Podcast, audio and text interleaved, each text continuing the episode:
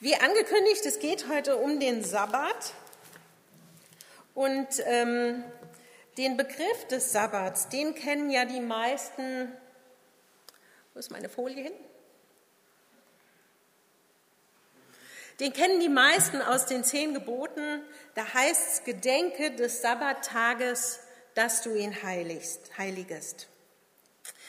Tatsächlich taucht der Begriff sogar schon früher in der Bibel auf, nicht erst in den zehn Geboten. Die Menschen, die lebten also schon vor diesem Gebot eigentlich nach diesem göttlichen Lebensrhythmus. Sieben Tage, sechs Tage arbeiten, ein Tag ist für den Herrn geweiht. Und ähm, wir hatten zu Beginn der Allianzwoche äh, Jürgen Wert in Gelnhausen als Sprecher und er hat noch mal so einige Dinge rund um den Sabbat erklärt. Und ich habe da auch einiges gelernt. Also gewusst habt ihr sicher, es durfte keiner was arbeiten, aber da durften auch nicht die Mägde und Knechte und auch nicht die Kinder arbeiten. Da wurde nichts gebacken, nicht gekocht, nichts gekauft. Man durfte nichts von A nach B tragen. Und da gibt es heute noch unter den Juden Diskussionen, ob man den Knopf vom Aufzug drücken darf. So ernst ist die Sabbatsache, darf ich, sage ich mal. Es gibt einfach eine Menge Dinge, die man am Sabbat nicht tun durfte. Tatsächlich ein ganzes Regelwerk. Und aus der Bibel wissen wir, dass es für das Übertreten des Sabbats auch heftige Strafen gab. Und die Allianz Gebetswoche, ähm, da werden immer so eine Reihe von Vorschlägen für die Themen dann gemacht. Und dieses Mal haben sie eben diesen Sabbatbegriff verwendet und sie haben dem Sabbat verschiedene Begriffe zugeordnet. Das fand ich total spannend. Auf manche wäre ich nicht gekommen. Der Sabbat und die Bundestreue. Da geht es um den Sabbat als Element des Bundes, die Beziehung zwischen Gott und seinem Volk. Der Sabbat und die Identität. Viele identifizieren sich ja über ihre Arbeit oder über ihre Leistung, das, was wir können, was wir sind. Aber eigentlich ist es unsere Beziehung zu Gott, die unsere Identität ausmacht, als Kinder Gottes. Der Sabbat und Gottes Versorgung. Als das Volk Israel in der Wüste unterwegs war, dann war am Tag vor des Sabbats immer mehr Manna da und es wurde dann auch nicht schlecht, so dass sie vorsorgen konnten für diesen Tag und genug hatten und nicht arbeiten mussten. Der Sabbat und die Ruhe. Der Sabbat lädt ein, mal Pause zu machen, auszuruhen, innezuhalten. Und Gott selbst hat das auch für sich in Anspruch genommen. Dann der Sabbat und die Barmherzigkeit. Und da wird vor allem Bezug genommen auf das, was Jesus im Neuen Testament unter dem Sabbat verstanden hat und da Menschen geheilt hat, weil er sagte, die Barmherzigkeit ist Teil von Gottes Wesen, Teil vom Sabbat. Und der Sabbat selbst ist ja wie eine Gabe der Barmherzigkeit an uns. Dann der Sabbat und die Erinnerung, da ist zum einen das Volk Israel gemeint, das sich erinnern sollte, was Gott für das Volk getan hat, als es aus Ägypten herausgeführt wurde. Und so kann der Sabbat aber auch für uns ein Tag der Erinnerung sein an das, was Gott in unserem Leben getan hat. Der Sabbat und die Freude, da geht es um die Freude, die eben nur Gott schenken kann, auch in schwierigen Zeiten und die aus der Beziehung mit ihm herauswächst. Dann der Sabbat und die Großzügigkeit. Da wird Bezug genommen auf, auf das Erlassjahr. Und ähm, dieses Erlassjahr, da wurden Sklaven freigelassen, da wurde Land zurückgegeben. Es steht für Großzügigkeit, Gerechtigkeit, Wiederherstellung und Nächstenliebe. Das alles findet sich in diesem Sabbatgedanken wieder. Und dann der Sabbat und die Hoffnung. Das ist unser Thema für heute, da verrate ich jetzt noch nichts. Ähm, wie ihr sehen könnt, hat der Sabbat ganz schön viele Aspekte und ich vermute, jeder Einzelne hat auch noch so seine eigene Definition vielleicht oder seine eigene Art und Weise, damit umzugehen. Und es gibt ja auch, wir sehen das ja schon bei den Juden und den Christen, es gibt gravierende Unterschiede. Der, ähm, als Jürgen Wert in Gelnhausen gepredigt hat, dann hat er erzählt von einem Gespräch mit einem jüdischen Rabbi, der dann gesagt hat, also bei uns wird nicht mal der Fernseher eingeschaltet am Sabbat. Da wird nicht gearbeitet, da wird nichts gemacht, das Essen am Tag vorher vorbereitet. Wir Christen, wir haben unseren Sabbat ja auf den Sonntag verlegt, weil Jesus Christus an diesem Tag auferstanden ist. Wir haben zwar einen anderen Tag ausgewählt, aber das Prinzip, das bleibt das gleiche. Ein Tag in der Woche gehört dem Herrn und es ist ein Ruhetag. Ein Ruhetag, das ist so ziemlich das, was das Wort Sabbat bedeutet, Ruhe halten.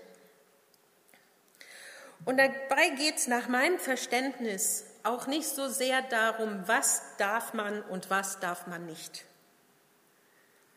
Welche Tätigkeiten sind erlaubt und welche nicht, sondern es geht darum, dass man Zeit nimmt aus dem Kontingent, das man hat, sehr begrenzt ist, und diese Gott zur Verfügung stellt. Der Sabbat ist ein Geschenk Gottes an uns Menschen. Und es geht darum, zur Ruhe zu kommen und zu Gott zu kommen. Das wäre so meine Definition vom Sabbat. Aber ich muss ganz ehrlich zugeben, ich habe auch so meine Schwierigkeiten mit dem Sabbat. Es gab Phasen, da ging es bei uns so rund, da haben wir nur Sonntagswäsche waschen können. So war das. Und ähm, manchmal schaffen wir es einfach nicht, uns diese Zeit zu nehmen, uns zurückzunehmen. Und ich glaube, ich bin da nicht die Einzige. Wir Menschen brauchen Ruhe. Und ich finde es so faszinierend, dass das Gott das bei der Schöpfung schon gewusst hat. Der hat nicht an das Jahr 2021 gedacht, wo wir alle Handys haben und für gar nichts mehr Zeit haben. Nein, er wusste schon damals, dass Menschen eine Pause brauchen und dass die nicht sieben Tage, 24 Stunden arbeiten können. Er hat das, und weil er das wusste und weil es so wichtig ist, hat das richtig fest im Gesetz verankert. Und noch faszinierender finde ich, dass der Sabbat irgendwie auch ein Ausdruck ist unserer Ebenbildlichkeit zu Gott. Er hat sechs Tage gearbeitet und einen Tag geruht und wir sollen das auch tun. Da sind wir ihm ähnlich, da sind wir ein Ebenbild von ihm. Soweit mal ein paar Gedanken zum Sabbat.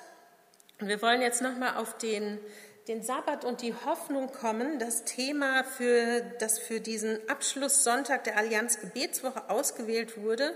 Und der Text, der dazu ausgewählt wurde, den habe ich schon vorgelesen, der steht in Hebräer 4, 9 bis 12. Und in der Schriftlesung haben wir noch Teile vom Text davor gehört. Und ich habe das deshalb so ausgesucht, weil die Texte eigentlich zusammengehören. Denn der Schreiber des Hebräerbriefs baut hier eine ganze Argumentation auf über diese Ruhe Gottes. Und in Kapitel 3, die Verse 7 bis zum Schluss, das ist der erste Bereich, und den hat Luther so überschrieben. Die verwirkte Gottesruhe. Da ist es. Und die ersten paar Verse, die da in äh, 7a bis 11 stehen, die sind ein Zitat aus dem zweiten, Psal zweiten Teil des Psalms 95. Den lese ich euch mal vor und das ist der Text aus Hebräer, dann könnt ihr vielleicht mitschauen und vergleichen.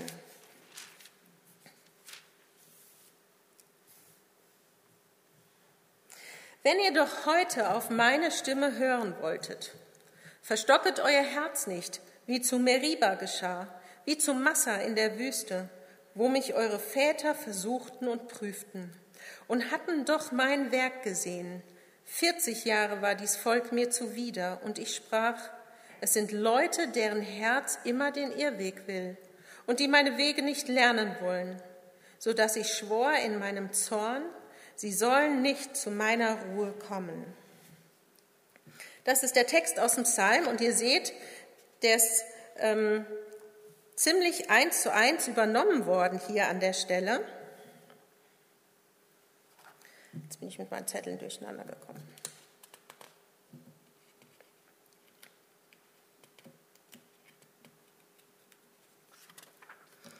Aber es geht noch interessanter, denn dieser Psalmtext basiert eben auf dieser Geschichte in Mose aus dem vierten Mosebuch Kapitel 14, die Verse 22 bis 23.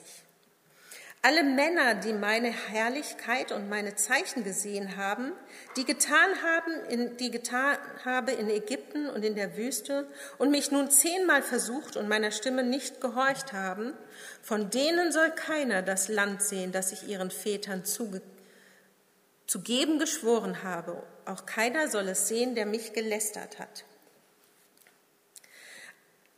Darauf basiert dieser Psalm. Und in dem Text um, von Mose, da geht es natürlich um das verheißene Land. Ja, da geht es um das Land Kanaan.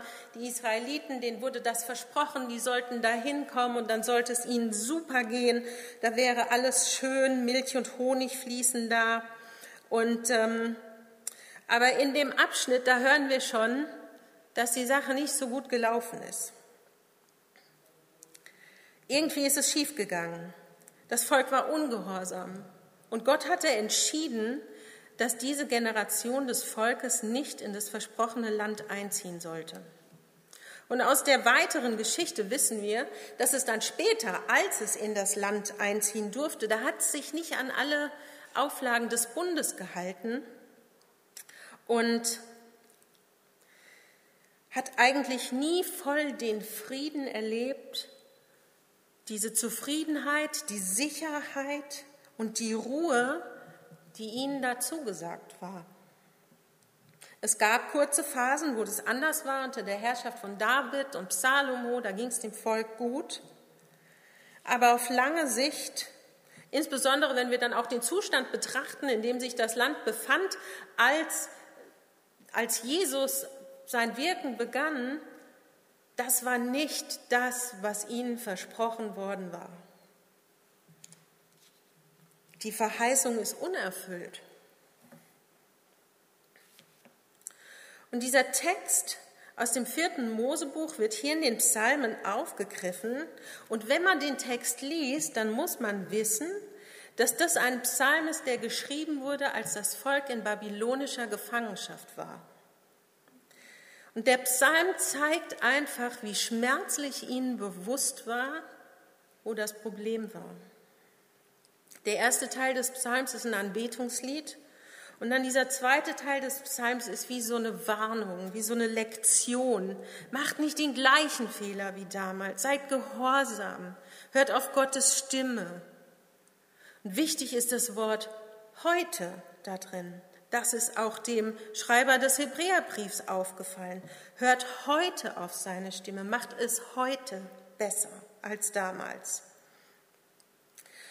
Interessant ist auch, dass es in dem Psalm gar nicht mehr um das Land geht. Der Begriff taucht hier gar nicht mehr auf. Es wird nur noch von der Ruhe gesprochen. Zwei Dinge sind hier wichtig zu wissen. Das erste ist, dass das verheißene Land war eben nicht nur als Ort des Wohlstands und der Freiheit und des Friedens gedacht, sondern es ist auch ein Land, in dem sie ganz frei ihren Glauben ausleben konnten. Ein Land, in dem sie in einer Beziehung mit Gott leben würden, in der Nähe zu Gott, in Gottes Gegenwart. Nach 1. Könige 19 ist Gott nicht im Wind, und Gott ist nicht im Erdbeben und Gott ist nicht in der Unruhe. Er ist in der Ruhe. In Gottes Gegenwart ist Ruhe. So sollte es auch im verheißenen Land sein. Und das Zweite ist, dass an vielen Stellen, in denen vom verheißenen Land gesprochen wird, im Alten Testament auch von der Ruhe gesprochen wird. Das verheißene Land sollte für sie ein Ort der Ruhe sein. Und die Einheitsübersetzung, die greift diesen Gedanken auf und spricht in unserem Bibeltext vom Land der Ruhe.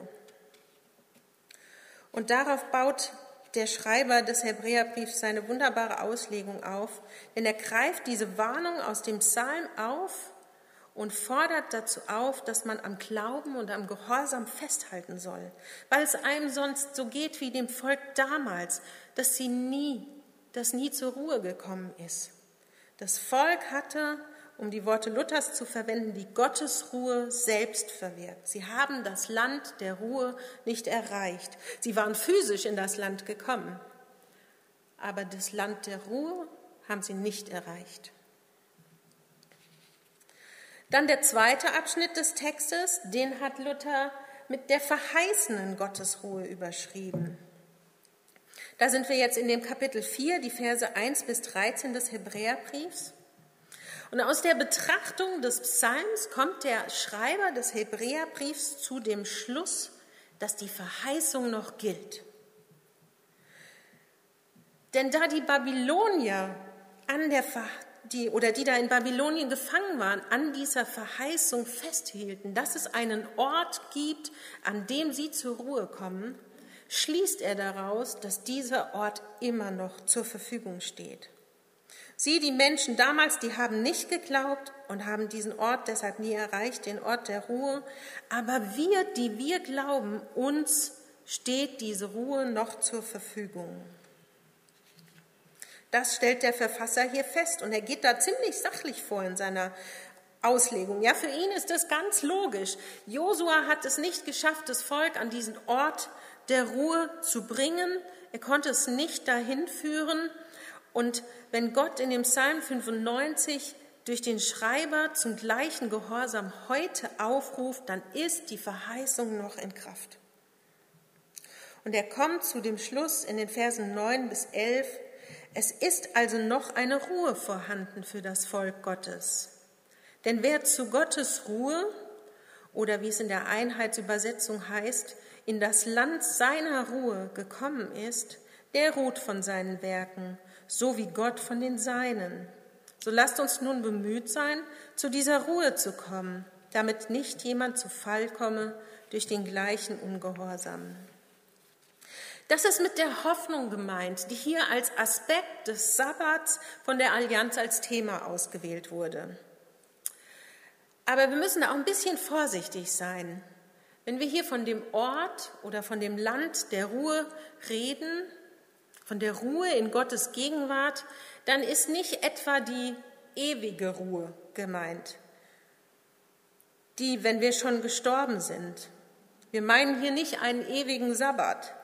Wir reden nicht von dem, was das alte Lied beschreibt. Vielleicht kennt ihr das, äh, ein Lieblingslied von meinem Großvater.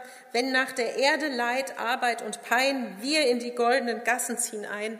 Das ist hier nicht gemeint. Der Schreiber des Hebräerbriefs betont besonders das Wort heute in dem Psalm. Heute gilt uns die Verheißung. Und heute gilt uns auch die Warnung. Mach es heute besser und nimm heute die Verheißung der Ruhe Gottes für dich in Anspruch. In der guten Nachricht Übersetzung wird dieser Abschnitt dann sehr schön abgeschlossen. Da lautet der Vers 11 so. Jeder soll Acht geben, dass er nicht so wie das Volk damals in der Wüste in Ungehorsam fällt. Dann wird Gott uns alle in diese Ruhe aufnehmen. Ich finde das so eine schöne Vorstellung. Könnt ihr das fühlen? Also wenn ich meinen Terminkalender anschaue, dann erfüllt mich so eine unheimliche Sehnsucht nach so einer Ruhe. Und da meine ich nicht ähm, Urlaub oder am Wochenende, wo wir dann endlich mal Zeit haben, all die Dinge zu tun, die wir unter der Woche nicht geschafft haben, Freie Zeit ist ja bei uns nicht automatisch Ruhezeit. Wir schaffen es ziemlich gut, uns auch an freien Tagen so richtig gut zu beschäftigen. Wir hatten gestern Besuch und unsere Freunde haben uns gefragt, und was habt ihr an Weihnachten so gemacht? Und dann, also in dem Urlaub, ne, mein Mann, der war in allen Gemeinden unterwegs, hat da Technik aufgebaut und ich habe geschrieben und Datenschutz und jenes und macht. Und dann sagten unsere Freunde, aha, ja, also wir haben nichts gemacht. Ah, cool. Also wir können das super, uns, uns zu beschäftigen. Wir haben immer was zu tun. Und also ich, ich bin Mutter von drei Kindern. Äh, kennt ihr die Werbung, wo die Mutter ins Kinderzimmer kommt und einen gelben Schein hochhält und sagt, ah, Mama ist heute krankgeschrieben? Ja, tolle Idee, gibt's aber nicht. Eltern werden nicht krankgeschrieben. Familie hat man auch dann, wenn man krank ist. Und ähm, da gibt's keinen Urlaub, keine Feiertage. Wenn mir zu Hause das manchmal zu bunt wird, dieses viele äh, Mama hier, Mama da, dann sage ich gern mal sowas zu meinen Kindern wie, ich brauche jetzt mal einen Moment Ruhe. Das klappt mal besser, mal schlechter. Aber manchmal brauche ich einfach Zeit, um mal meine eigenen Gedanken zu hören, nicht nur denen ihre die ganze Zeit. So ist eben unser Alltag. Und so viel Unruhe kann auch zu kritischen Situationen führen.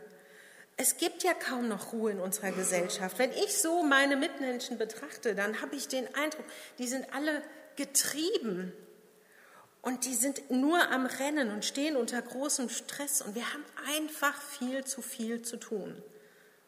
Und wir haben so viele Erwartungen zu erfüllen, die von anderen und auch unsere eigenen. Und wir müssen so vielen Leuten recht machen.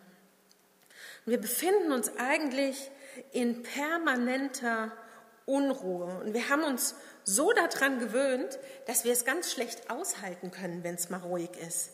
Ja? Dann machen wir doch mal den Fernseher an. Oder dann schauen wir doch noch mal aufs Handy.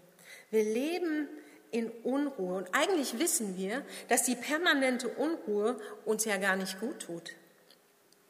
Wir wissen, dass das keine gesunde Lebensweise ist. Da gibt es Menschen, die leiden an Schlafstörungen, Konzentrationsstörungen, digitaler Demenz. Die bekommen Depressionen oder Burnout.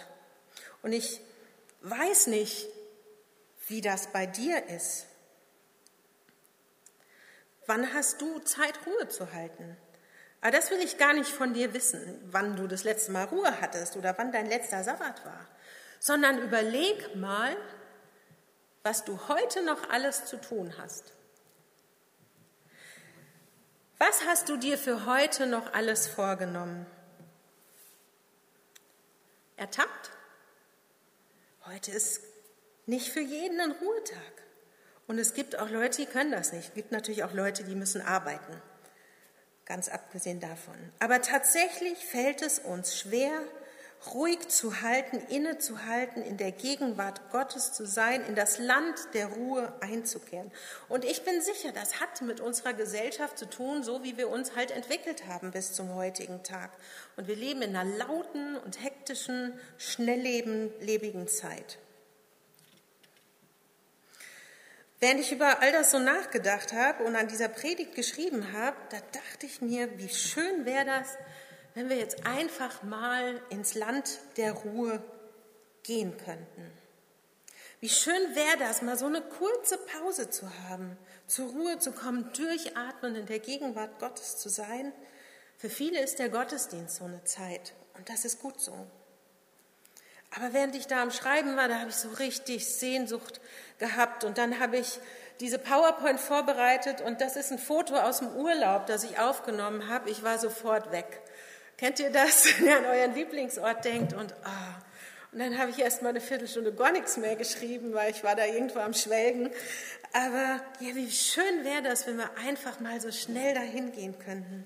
Unsere Koffer packen, mal eben über die Grenze fahren und dann wären wir plötzlich im, Rand, im Land der Ruhe und es wäre gleich still und ruhig und friedlich um uns herum und in uns drin. Wir haben eine Familientradition. Wir fahren meistens nach Schweden im Urlaub und meistens auch an denselben Fleck. Und wir fahren dann, dann gibt es so eine Einfahrt zu diesem Grundstück, also da ist nur Wald, und dann ist so eine Einfahrt zu diesem Grundstück und dann werden wir ganz still im Auto. Und ganz leise fahren wir dann diesen Weg entlang. Und dann öffnet sich der Wald und dann ist das Grundstück und der See und die zwei Häuser. Und dann steigen wir ganz leise aus.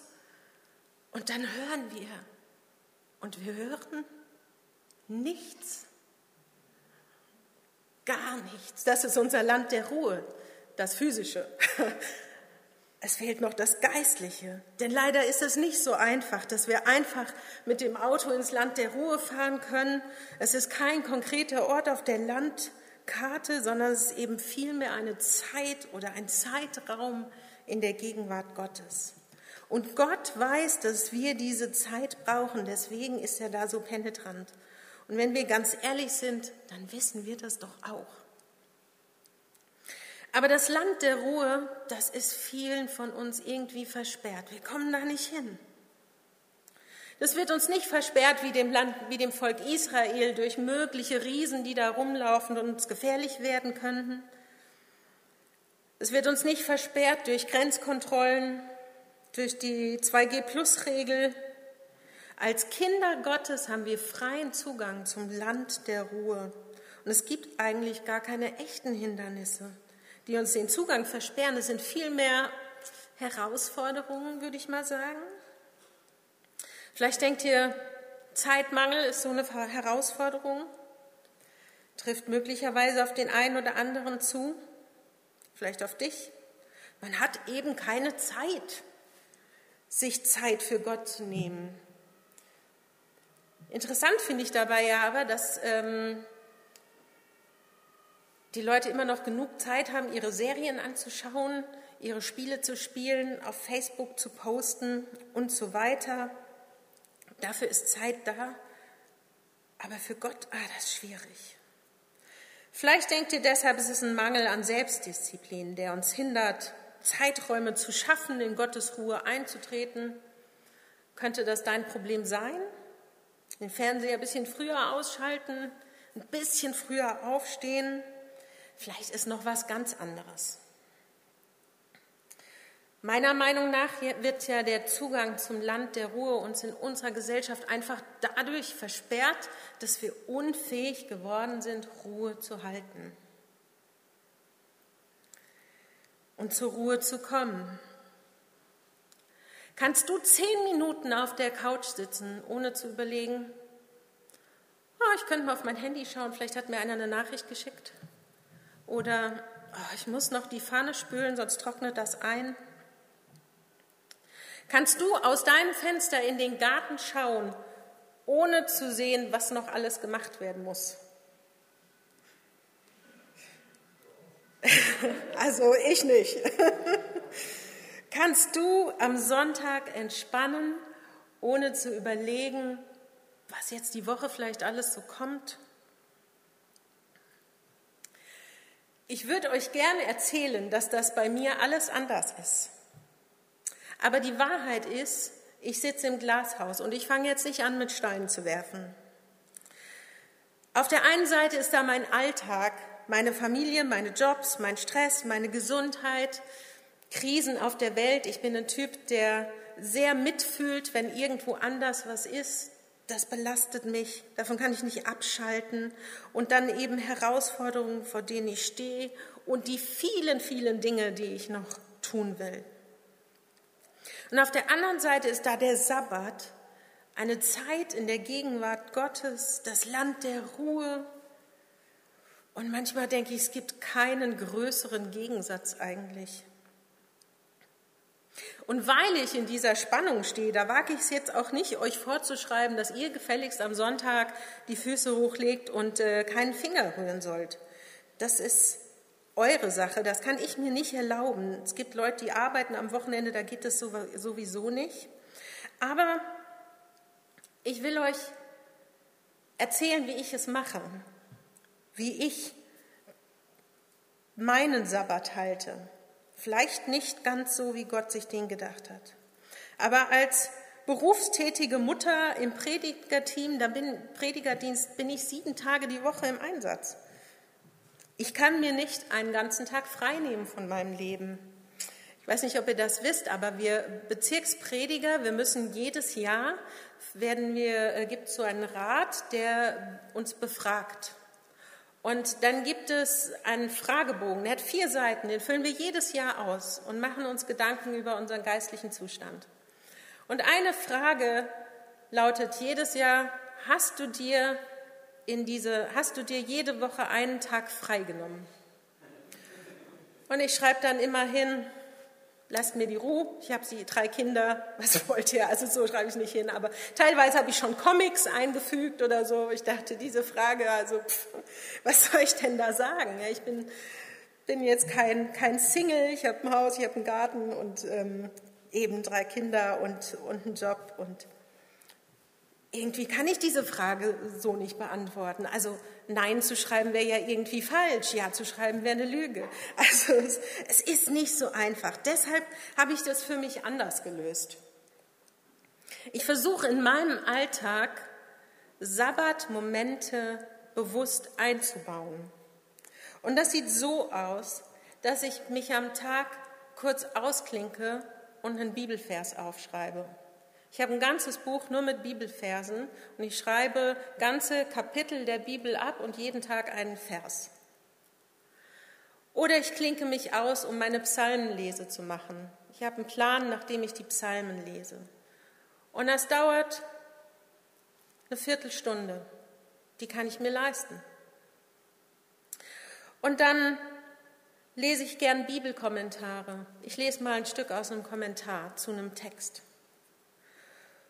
Und dann bete ich einfach mal.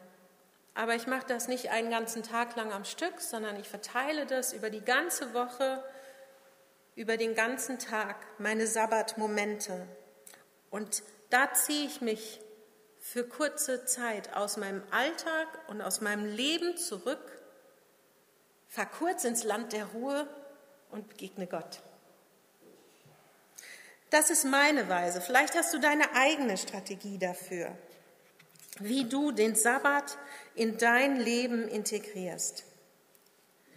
Wichtig ist, und das macht uns auch das Alte Testament und Gottes permanente Aufforderung, den Sabbat zu halten, klar, es ist wichtig, dass du eine Strategie hast für deinen Sabbat.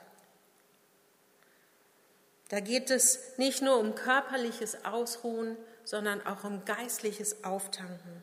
Zeit in der Gegenwart Gottes. Ich will noch mal kurz zusammenfassen. Gott hat den Sabbat eingeführt, weil er weiß, dass wir Menschen Ruhe und seine Gegenwart brauchen. Deshalb ist der Sabbat ein Geschenk an uns. Und der Sabbat ist gleichzeitig ein Gebot Gottes. Wir sollen auf Gottes Wort hören, ihm vertrauen und gehorsam sein, denn er weiß, was gut für uns ist. Und wir dürfen darauf hoffen, bei Gott Ruhe zu finden. Die Verheißung vom Land der Ruhe, die gilt auch uns, so wie es im Hebräerbrief heißt. Es ist also noch eine Ruhe vorhanden für das Volk Gottes. Denn wer zu Gottes Ruhe gekommen ist, der ruht auch von seinen Werken so wie Gott von den Seinen. wir sind eingeladen, in dieses Land der Ruhe zu kommen. Hast du nicht auch manchmal Sehnsucht danach? Ich möchte zum Abschluss noch mit uns beten. Vielleicht möchtet ihr mit mir dazu aufstehen. Denkt daran, nach dem Gottesdienst zurückzukommen zu der Infoveranstaltung.